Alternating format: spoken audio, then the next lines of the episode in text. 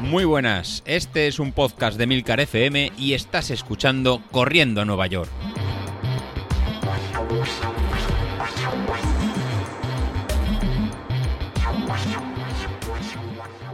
Hola a todos, bienvenidos al programa Pirata de la Semana, el programa de los miércoles en el que hablo de nutrición o como yo digo, os cuento mis mierdas. Y esta vez no va a ser ni lo uno ni lo otro, esta vez tenemos consultorio porque Carlos nos dejó una pregunta en el podcast del viernes y también os traigo una polémica de Twitter en la que se habla sobre si es mejor correr o es mejor andar desde el punto de vista de pérdida de peso, a ver qué es lo que más energía gasta. Pues bueno, parece obvio, pero a lo mejor no lo es tanto, así que vamos a empezar con la pregunta de Carlos. Oye, Laura, ¿podrías hablarnos de esto? Porque aunque el ritmo de quema de calorías sea distinto en running y en ejercicios de fuerza, eh, por lo que he leído yo muchísimas veces, parece ser que los ejercicios de fuerza hacen perder más peso. Y no solo bajas antes de peso, sino que claro, que tonificas más que saliendo a correr, cuando las calorías eh, quemadas durante la carrera eh, son mucho mayores. Explícanos esto, anda, a ver si sabes de qué va.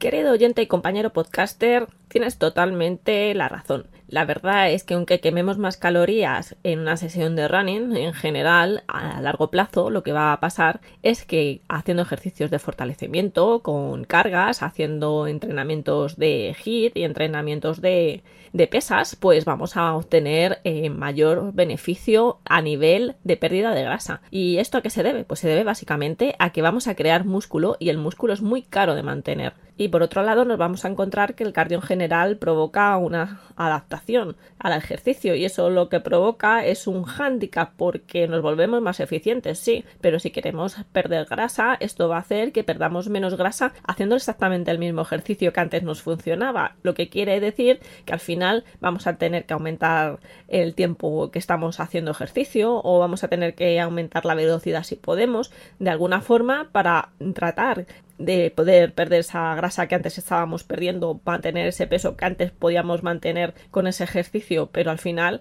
eh, esto tiene un límite. Tú no puedes estar corriendo las 24 horas del día para mantener un tanto por ciento de grasa abajo. Al final, bueno, aparte de la dieta, claro que esa es otra, pero hablando solamente de ejercicio, eh, al final el fortalecimiento no solamente nos va a ayudar a correr mejor, nos va a ayudar a disminuir ese porcentaje de grasa porque nos va a aumentar el músculo.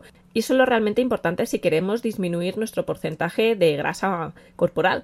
Y es que al final el hecho de tener más músculo lo que nos va a hacer es que va a aumentar el metabolismo basal, es decir, vamos a necesitar más calorías para mantener nuestro cuerpo durante 24 horas sin hacer nada, o sea, sin contar el hecho de que nosotros hagamos ejercicio y no nos movamos, o sea, lo que es estar mm, tirado en la cama 24 horas pero gastando más energía, lo que significa al final que podremos comer más. Y esto al final se trata de poder comer más, que todos lo sabemos, a mí no me engañáis. Y ahora viene la pregunta, ¿cómo gano más músculo? Pues por un lado está la dieta. Lógicamente necesitamos un superávit calórico porque necesitamos crear, entonces necesitamos tener más energía de la que el cuerpo va a pedirnos. Y eso significa eh, comer más, pero además que el porcentaje de proteína sea el adecuado. Y por otra parte necesitamos hacer trabajar al músculo. El músculo necesita tener una tensión mecánica, necesita aplicar una fuerza para generar un estrés celular, un estrés metabólico y que esto le obligue a crecer. Y bueno, en esos berenjenales mejor no me meto, ya le preguntáis a algún entrenador que esté que esté cualificado para ello, repeticiones, cargas y todo ese tema que es otro mundo. Y bueno, bueno, bueno, lo que os traigo ahora. Os traigo una polémica de Twitter a raíz de un tuit de Santiago Camacho, que es un periodista que salía hace tiempo en los programas de Iker Jiménez y que ahora mismo tiene un podcast de mucho éxito que se llama Dex, Días Extraños, y puso el siguiente tuit. Caminar 5 kilómetros quema más calorías que correr un kilómetro y medio, y es mucho más fácil. Además puedes hacerlo mientras escuchas un podcast como Días Extraños y una sonrisita, así guiñando el ojo. ¿Qué os parece? Y a partir de aquí pues surgió la polémica entre los que estaban a favor de andar y los que estaban a favor de correr. Que esto es una guerra tal y como la de los con cebollistas y sin cebollistas de la tortilla de patata, los del colacao y el Nesquik o los del roscón de reyes con o sin fruta escarchada.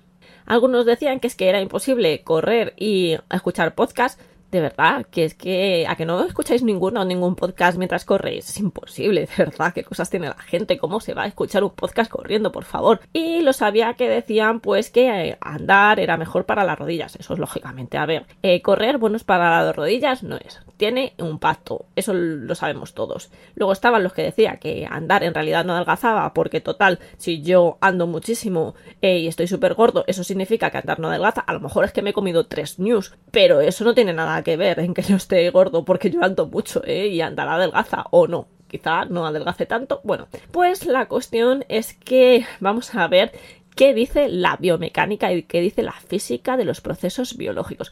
Ojo al dato de qué asignatura. Asignatura de primero de carrera de biología. Física de los procesos biológicos en el que vimos eh, los distintos tipos de marchas que tiene el cuerpo humano. Lo que viene siendo el andar y el correr. Que en otros animales pues es distinto porque tenemos el andar el trote y el galope, el paso, el trote y el galope, por ejemplo, en los caballos. ¿Y cuál es la diferencia entre? Se van a producir diferentes fuerzas según estamos haciendo paso o estamos haciendo carrera. Y eso tiene que ver con la posición corporal, con la posición de nuestros huesos, con la posición de nuestro centro de gravedad, con la posición de los músculos, de cómo interactúan los tendones en un caso y en otro, porque generan una serie de fuerzas elásticas. Entonces, todo eso va a tener que ver con la energía que se gasta tanto en el paso como en, carrera. Y entonces la pregunta es, ¿cómo vamos a gastar más calorías? ¿Corriendo o andando? Y parece que la respuesta es simple, que vamos a gastar más calorías corriendo que andando porque vamos a mayor velocidad, ¿no? Eh, eso es lo que primero nos viene a la mente, pero en realidad no es así. Imaginad que estáis en una cinta de correr, cada vez la velocidad va a ir aumentando de forma progresiva y vosotros vais andando, vais andando cada vez un poco más rápido, un poco más rápido, hasta que el cuerpo en un momento determinado ya os va a pedir correr, ¿verdad?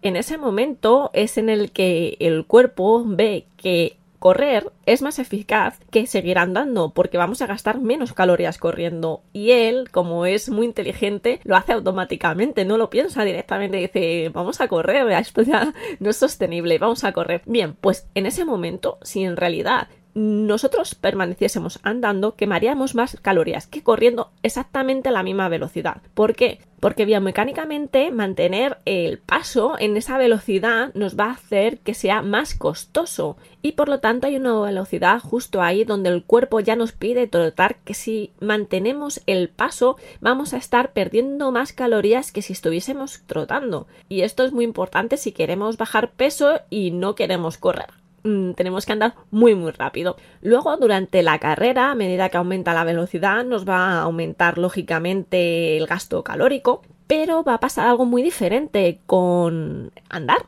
Resulta que andar tenemos como, por así decirlo, una velocidad natural que nos sale a todos y esa es nuestra velocidad en la que somos más eficientes. Si nos ponemos a andar en ese momento en que estás a tu bola y no piensas de que tienes que ir rápido ni que tienes que ir lento, vas a ir a tu velocidad natural y es tu velocidad en la que eres más eficiente. Si vas por debajo de esa velocidad o si vas por encima de esa velocidad, va a aumentar tu gasto calórico. Y como veis, no era tan fácil la respuesta como que corriendo se queman más calorías que andando. Así que bueno, eso es todo por esta semana. Espero que os haya gustado, que eh, hayáis aprendido algo. Eh, si tenéis alguna pregunta, nos vemos en el grupo de Telegram. Para el que no esté en el grupo de Telegram, nos podéis encontrar como Corriendo a Nueva York y allí estamos todos. Un besito, feliz semana y buenos kilómetros a todos. ¡Chao!